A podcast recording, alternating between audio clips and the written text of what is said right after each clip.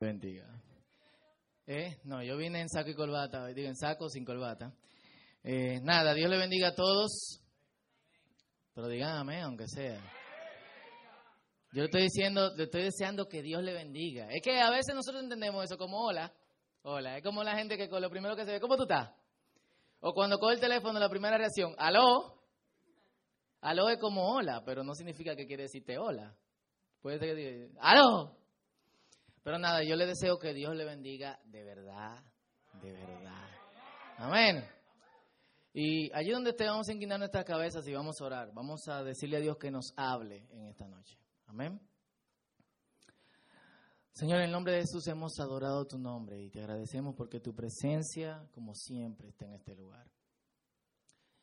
Te pedimos, Señor, que ahora tu Espíritu Santo sirva de canal para lo que tú tienes que hablarnos en esta noche, Señor.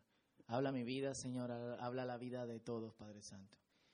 Hemos venido aquí, Señor, no por costumbre, Padre, sino porque necesitamos algo de ti, Señor. Algo que tú nos digas, Padre Santo. Permite que en todas las palabras que se vayan a decir, por lo menos encontremos una frase que nos haga llegar a nuestras casas sabiendo que tú nos has hablado. En el nombre de Jesús. Amén. Amén. Cool. Eh, Hay un pasaje que,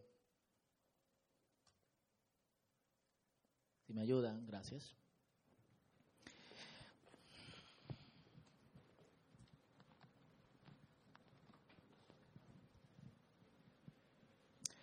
Dice Mateo capítulo 6, versículo 12, perdónanos nuestras deudas, como también nosotros hemos perdonado a nuestros deudores. Amén. Hay un predicador que se llama Gille Ávila, que no es, muy popular entre nosotros los jóvenes, nada más para relajarlo. Eh, hay toda clase de cuentos de Gille, desde que él usaba el micrófono aquí y estaba orando, él acostumbra a decir quién lo hizo y estaba orando y le topaba a un hermano y le dice, Gille, se robaron la ofrenda. Y él dijo, ¿quién lo hizo? Y todo el mundo, Cristo. Pero de hecho es una persona que Dios usa mucho. Nosotros no hemos tomado la libertad de relajarlo y Dios nos perdone a todos. Le damos gracias a Dios que vivimos el tiempo de la gracia porque rayos de ira del Señor caerían sobre nosotros. Y, de verdad, o sea, es una persona de admirar porque durante mucho tiempo, ya casi cayéndose, sigue predicando la palabra de Dios. Y sigue, o sea, una persona que Dios lo usa muchísimo en milagros, en traer a otros a los pies del Señor. Amén. Hace años, eh, nuestro querido hermano Gille su, recibió una llamada una noche. Su hija que vivía en Estados Unidos fue asesinada por su esposo. Por, no es por el esposo de Gille, por el esposo de la hija. No, porque todo el mundo está aquí. Gille tiene esposo. Fue asesinada por su esposo. El tipo agarró un cuchillo y le dio varias puñaladas en un ataque de ira y de celos. Eh, es una es algo como que, que difícil de entender. Uno, que una persona cercana a ti muera. Dos, que una persona que era cercana a esa persona cercana a ti y que se supone que juró amarla y cuidarla para toda la vida, la haya asesinado. Y eso pasó. Meses después, el hermano Gille está entrando a la cárcel donde condenan a este hombre. Eh, y algunos imaginarían que para pedirle una explicación, para decirle, ¿por qué? ¿Por qué tú la mataste? O sea, ella te quería. Él fue, se sentó frente a este hombre y le dijo, yo te perdono.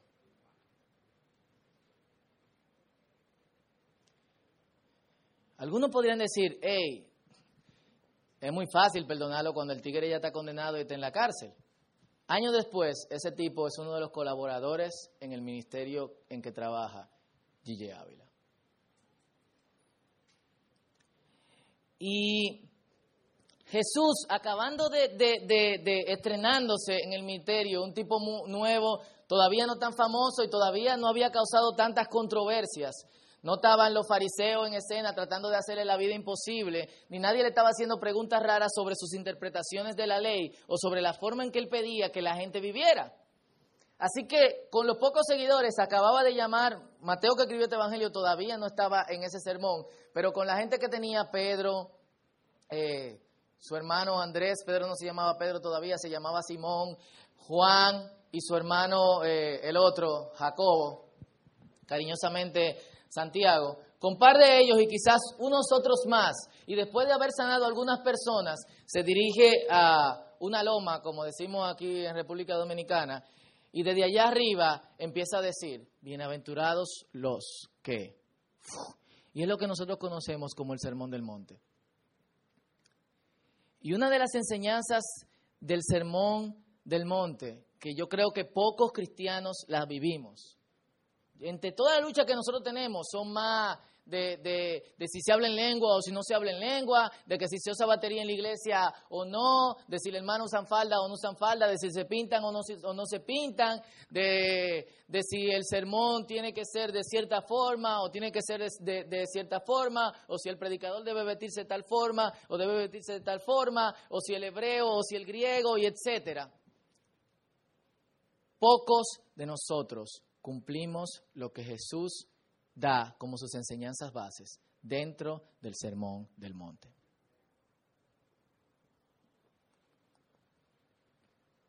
Hace años a mí, una profesora del colegio que nos ponía antes de la clase de historia, yo me acuerdo se llama Doña Tata, todavía está viva, y la doña nos ponía a leer algo de la palabra y a reflexionar en eso.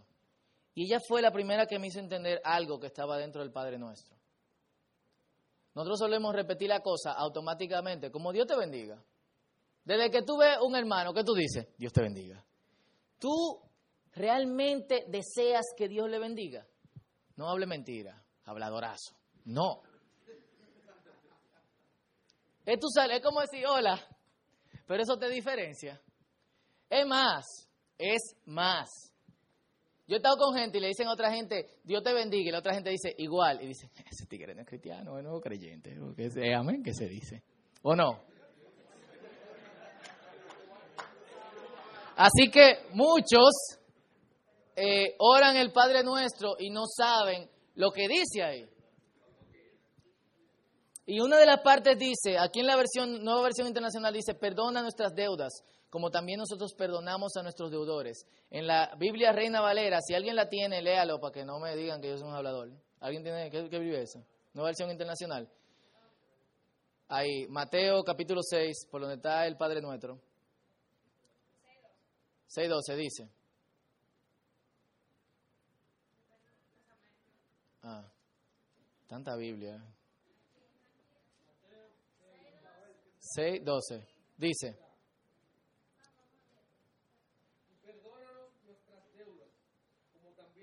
Eso no es nueva versión internacional. ¿Eh? Ok, en otra versión dice, perdona nuestras ofensas, o como hablamos el Padre Nuestro, como también nosotros perdonamos a quienes nos ofenden.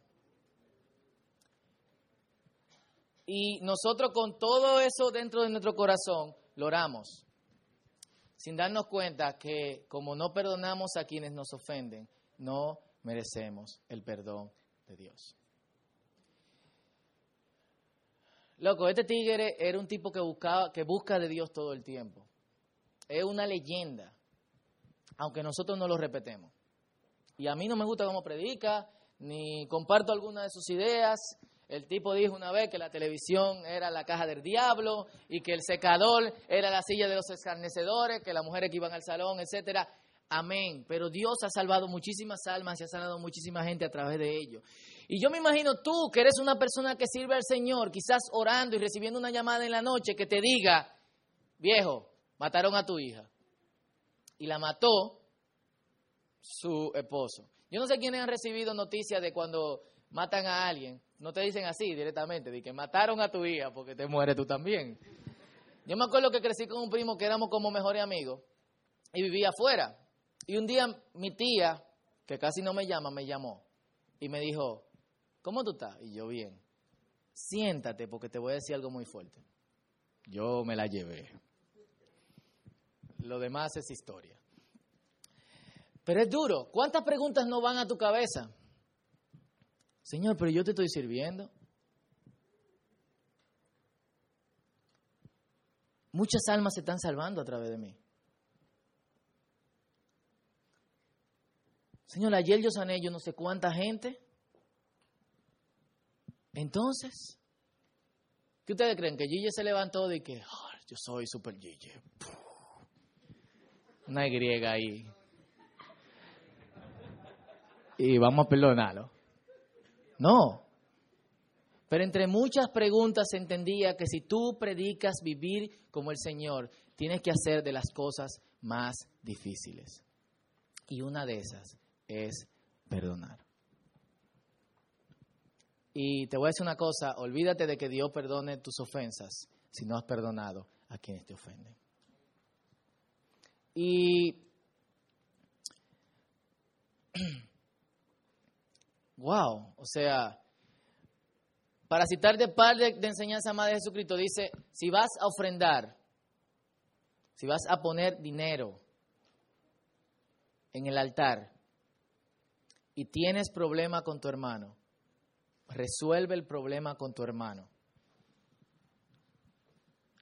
Y luego pon la ofrenda en el altar. Es duro. Imagínense a Jesús, nuevo en el ministerio.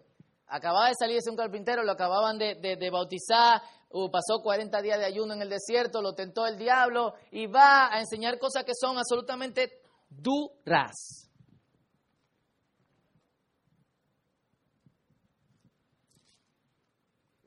Dice en Lucas capítulo 7, versículo 27. Dice, pero ustedes que me escuchan les digo, amen a sus enemigos, hagan bien a quienes los odian. Bendigan a quienes los maldicen, oren por quienes los maltratan. Ustedes están con como la bolita en la cabeza de que oren por quienes los maltratan y se imaginan cayéndole un piano que están bajando de una casa. ¿eh? Y no de eso, es de lo de madera de cola, aperísimo que hay. Eh, pero no precisamente que oren para que ellos sean maltratados, porque antes dice, bendicen a quienes te maldicen. Y la más controversial de todas, si alguien te pega en una mejilla, vuélvele también la otra. Se ríen, ¿eh? No le gusta. Porque si, ese tigre me topa, si me topa,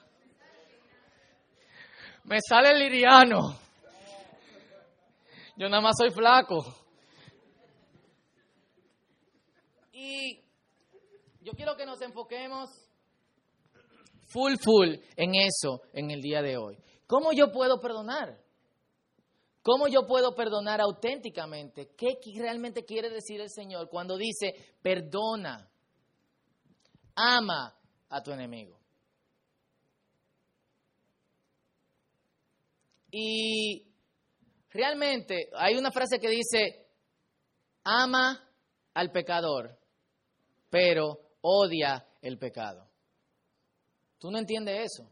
¿Cómo tú puedes amar un asesino y odiar el pecado? Primeramente uno no lo entiende porque no hay una división dentro de uno de lo que es pecado y pecador. Uno entiende que el tigre es malo. Vamos a lincharlo. Acabemos con él. Como decía el capitán Bacalao de los eh, tigre del mar, tráquenlo hasta que queda a ajo. Esa era la frase. Cada vez que agarraban a uno de los tipos, tráquenlo hasta que queda a ajo.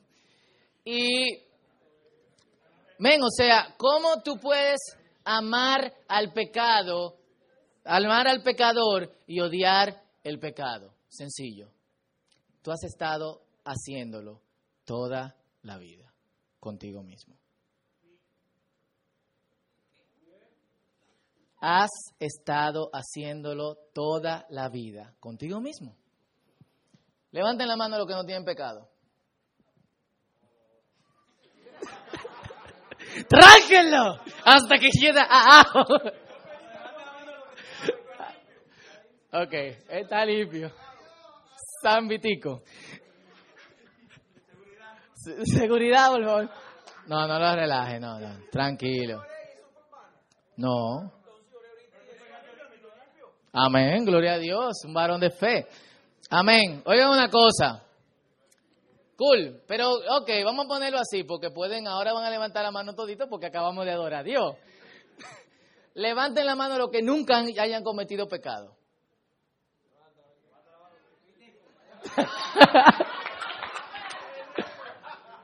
Nosotros mismos toda la vida hemos pecado. ¿Cuántos tienen manía y cosas que le oran al Señor toda la noche para que se la quite? Porque le impide hacer una cosa, hacer, o sea, le impide tener una relación con Dios que valga la pena.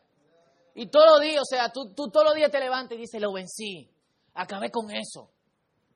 Y en la noche tú llegas a tu casa, ay Dios. Ay Dios, que no me choque en el carro otra vez, pero es que yo no puedo.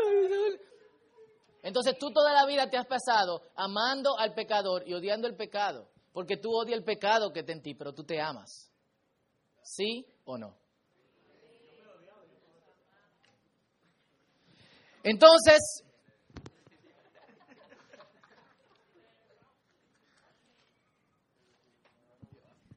desde ahí partimos para el siguiente punto, y dice, dice, ¿qué mérito dice el versículo 31?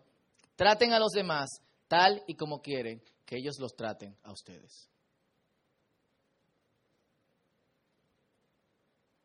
Y ámalo como tú te amas a ti mismo. Y tú todos los días te perdonas por el pecado que has hecho. Y en tu mente y en tu corazón tienes la convicción de que Dios te ha perdonado. Y es asunto de aplicar eso. Qué fácil con nosotros mismos. Ahora, cuando la Biblia dice ama a tus enemigos, ¿qué significa eso? Que tú piensas que el tigre es ápero, qué cool. Ya, el tipo es, obviamente si es enemigo tuyo fue porque te hizo algo, ¿sí o no? O porque tú le hiciste algo, no sé. Eh, suceden cosas. Y cuando dice, ámalos, no significa necesariamente que tú tienes que pensar que esa persona que seguro te está haciendo mal es cool. No. Si es malo, es malo. Y si es bueno, es bueno. Hay cosas que no cambian, pero dentro de tu corazón tiene que haber una convicción, algo que te diga, esta persona tiene la oportunidad de ser perdonado, como yo tengo la oportunidad de ser perdonado.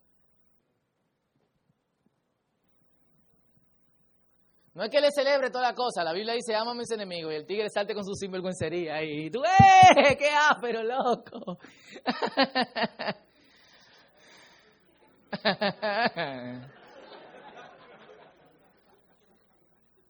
No, es que tú lo puedas ver como un potencial hijo de Dios.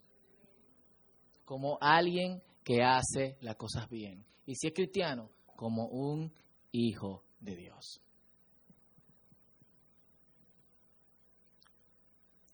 Perdonar es la base. O sea, si ustedes, se, si ustedes se dan cuenta, ¿por qué Cristo murió por nosotros? ¿Para qué? Para, ¿para qué? Pero díganlo alto, para perdonar nuestros pecados. Entonces, en base al perdón es que nosotros seguimos a Dios. Todos saben varias cosas. Uno, nosotros pecamos, nacemos con el pecado, tenemos tendencia al pecado. A veces, por más bien que tú críes un niño, y lo hemos discutido semanas en algunos discipulados, el carajito sale malo. A mí muchísimas veces mi mamá me dijo, eso no fue lo que yo te enseñé a ti, muchacho. ¿Por qué? Porque a veces yo elijo hacer lo que a mí me da la gana, porque yo tengo libre albedrío, yo puedo hacer lo que yo quiera. Y entonces, el pecado, ¿qué pasó? El como Dios es santo, y le estoy diciendo cosas básicas del cristianismo que ustedes lo saben, como Dios es santo, el pecado crea una pared entre Dios y yo. Porque Dios repele el pecado. ¿Y qué pasa? Cristo vino, murió por nosotros en la cruz del Calvario y se dio como propiciación su sangre para que nuestros pecados sean perdonados y nuestras enfermedades sean curadas. Entonces, en base al perdón es todo esto. Estamos aquí agradecidos porque Dios nos ha perdonado del pecado. ¿O no?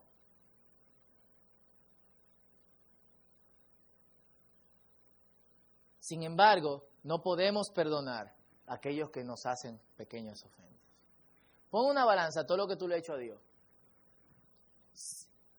Y pon, ponte a la inversa. Ponte que tú eres un tigre cualquiera y que tú eres Dios. Y que tú creaste el tigre cualquiera, que se llama Gomosito, vamos a ponerle. Yo creé a Gomosito, que realmente soy yo, y en este momento yo soy Dios. Y que ahí viene entrando una gente, yo soy Dios.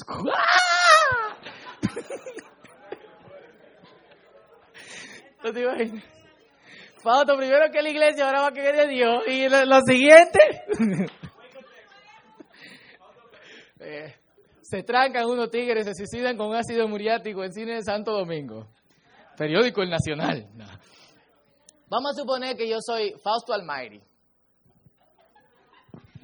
Y yo eh, creé a Gomosito. Y Gomosito, ponte tú en la posición de Dios. Y imagínate todo, la, todo lo disparate y toda la porquería que tú has hecho.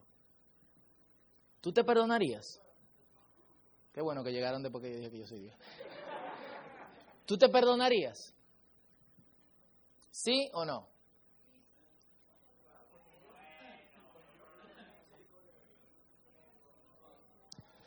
De hecho, la Biblia da un ejemplo de dos deudores. Un tigre le debía un millón de dólares a un rey.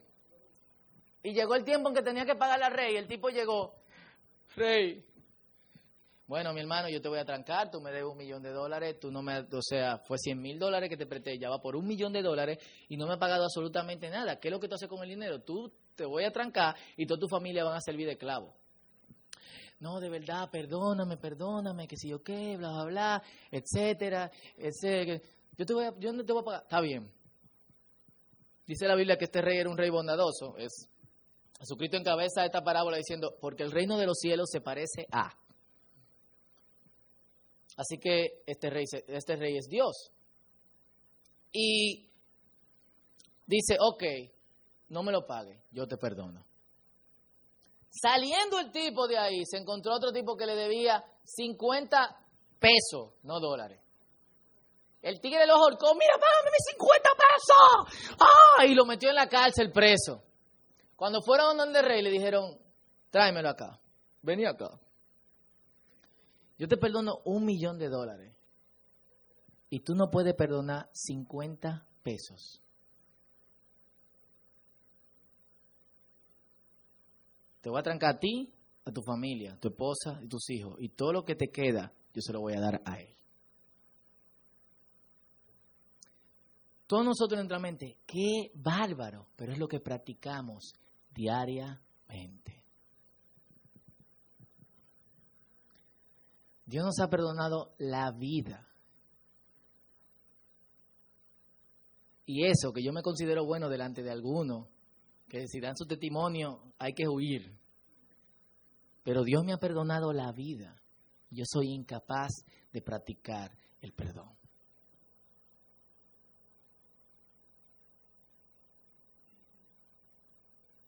Y es lo que yo le dije, no es decirle, hey loco, está bien lo que tú estás haciendo. Muchacho, está bien que tú me robes el dinero.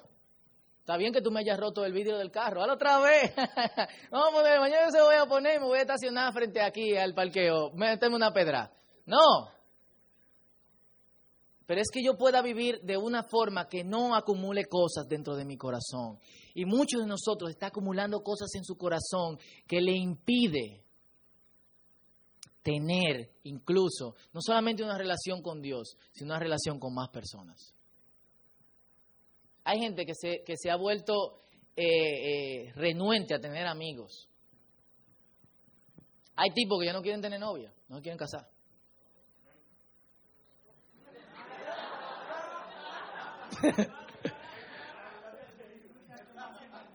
bueno, como él dice, la verdad te hace libre.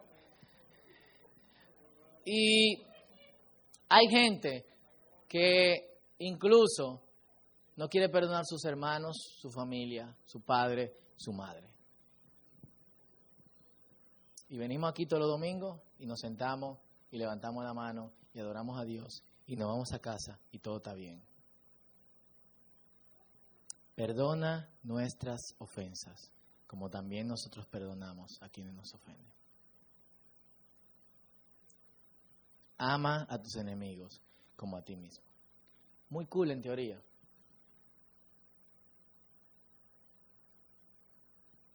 Aperísimo en la Biblia, principalmente la que tiene la letra roja, porque te dicen que lo dijo Jesucristo. Pero eso hay que vivirlo. Full. Hace algunos meses yo me di cuenta lo mal cristiano que yo soy. Yo creía que ser cristiano era ser bueno. Predicar la palabra, vivir una vida con que tú no molestes a las otras gente. No broma a nadie. Tranquilo. Y mostrar amor. Pero ¿hasta dónde llega ese amor? Porque la Biblia me dice que el amor sea sin fingimiento.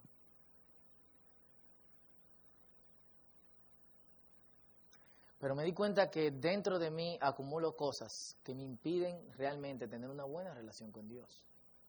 Y es lo que dice cuando están uno a la derecha y otro a la izquierda del Señor. Y le dice, ustedes al infierno. ¿Qué? Pero nosotros íbamos a la iglesia todos los días, más que estos zánganos que están frente de nosotros. Y nosotros sacamos demonios y sanamos gente y se convirtieron gente y que, que cuánto que la gente. Y dice, yo no lo conozco a ustedes. Apártense de mí. Y más adelante dice, no todo el que diga Señor, Señor, entrará al reino de los cielos.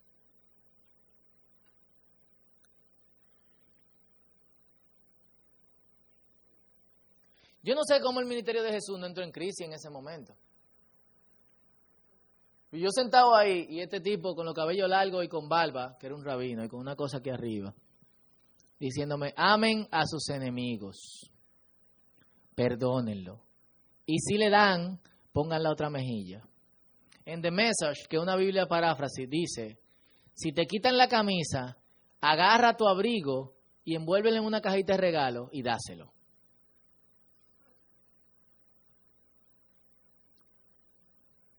Yo digo, ¿y este tigre?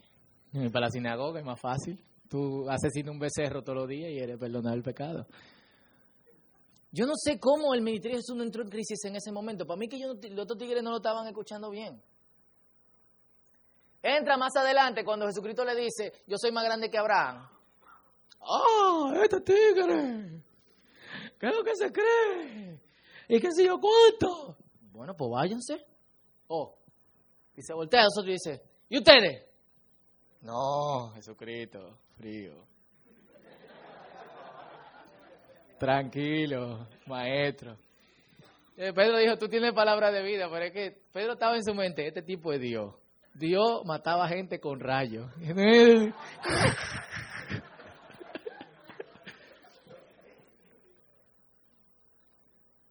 Pero la vida cristiana es una vida de aplicar cosas que están en la palabra.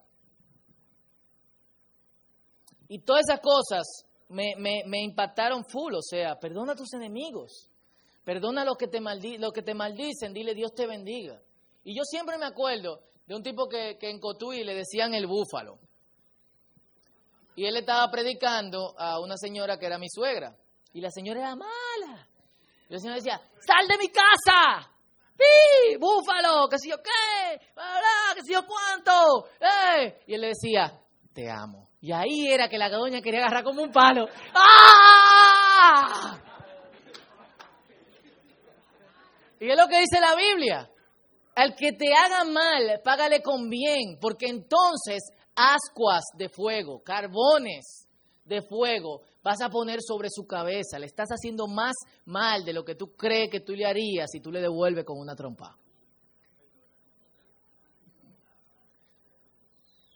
Una vez entrevistaron a Mahatma Gandhi. Yo no sé si ustedes conocen la historia de este tipo, pero él decidió liberar a India pacíficamente. El tipo se, se sentaba a tejer todo el día. Y empezaron, ¿tú sabes cómo? Los hindúes devolviendo la ropa que ellos habían comprado en factorías inglesas. Todas las factorías inglesas quebraron. Y alguien le preguntó, un cristiano, un misionero cristiano en la India en ese tiempo, le dijo, ¿qué te opinas de Jesucristo? Él le dijo, para mí Jesucristo es uno de los más grandes maestros de la historia. Y si los cristianos cumplieran todo o una parte de lo que él dijo, cambiarían el curso de la historia. De hecho, sus influencias pacifistas vinieron de escuchar sermones cristianos cuando estudiaba en Inglaterra.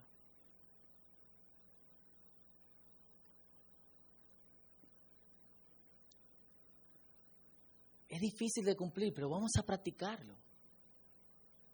Vamos a vivirlo. No te imagines perdonado si no estás siendo si no estás perdonando. No te imagines amado si en realidad no estás amando.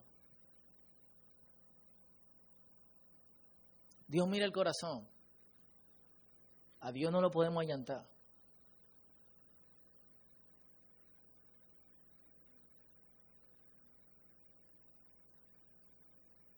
Y es lo que, lo que Cristo nos está diciendo, cómo vivamos. Perdónenlo. Ámenlos. Sánense y caminen adelante. Cuando a mí me hablaban de que de poner otra mejilla el chiquito, yo, ven acá. No, yo hasta le buscaba la vuelta teológica. Lo que realmente significa es que tú le pones la otra mejilla del otro lado al tigre colorado. Él me da esta mejilla y yo le pongo la otra. Que la del frente realmente es la contraria.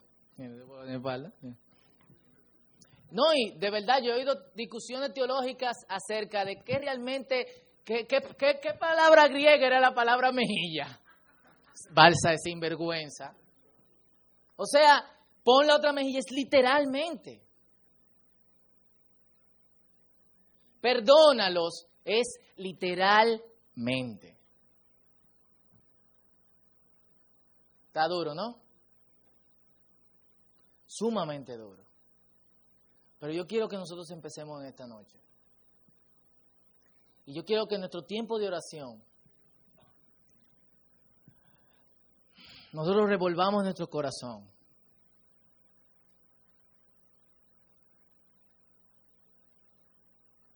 Rebusquemos, y quizás esto sea un proceso doloroso,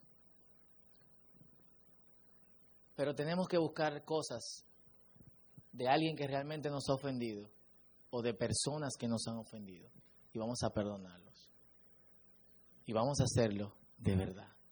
Si no lo quieres hacer de verdad, no lo hagas. Pero vamos a hacerlo. Porque yo te voy a decir una cosa, no te imagines perdonado si no has perdonado. Y yo me imagino a Cristo en la cruz del Calvario, la gente, los discípulos de fuera mirando,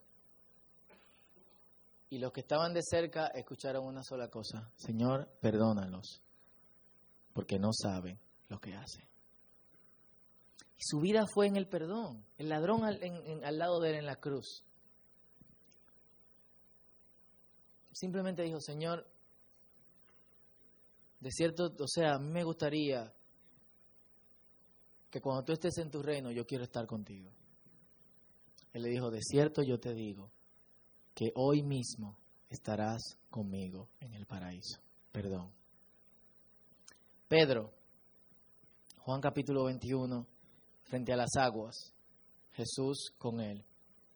Le ha negado tres veces. Yo fuera Pedro, no le mira la cara a Jesús. Y el Señor le pregunta, Pedro, ¿me amas? Durante tres veces, enseñarle perdón.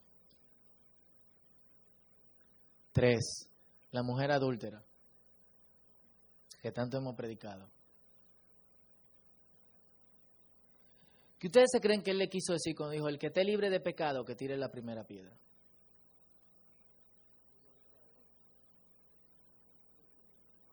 Es, ustedes ninguno han aprendido a perdonar. ¿Ustedes creen que Dios lo ha perdonado? Y siguió escribiendo. ¿Sabe lo que le dijo a la jevita? Ah, se fueron. Yo no te condeno. Vete y no peques más. Si Jesús no actuó como un radical moralista, eh, cumplidor estricto de la palabra, ¿por qué nosotros tenemos que tomar la libertad de hacerlo?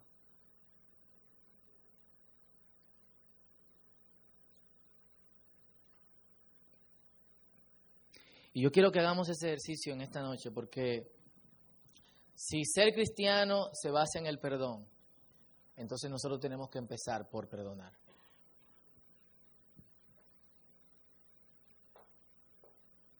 Amén.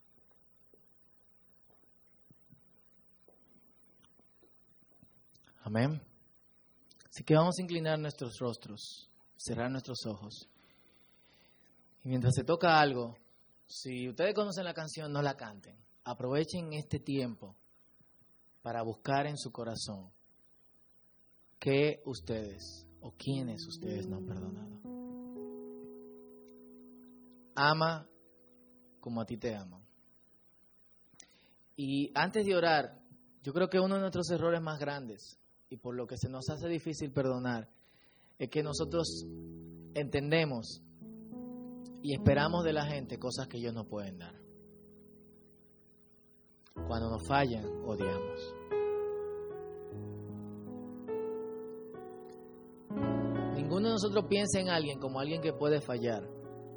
Piensa en alguien como que nos va a ser fiel toda la vida. Puede ser que no. Y No esperemos de la gente lo que nosotros esperamos de Dios. Que no te falle, déjaselo a Dios. Y desde hoy aprendamos a vivir una vida donde el perdón y el amor sean parte de nosotros. Pero el real, el de verdad, no el fingido. Porque no pretenda ser perdonado si no practica ser perdonado. Así que yo quiero dejarlos un momento, ustedes con Dios, yo con Dios,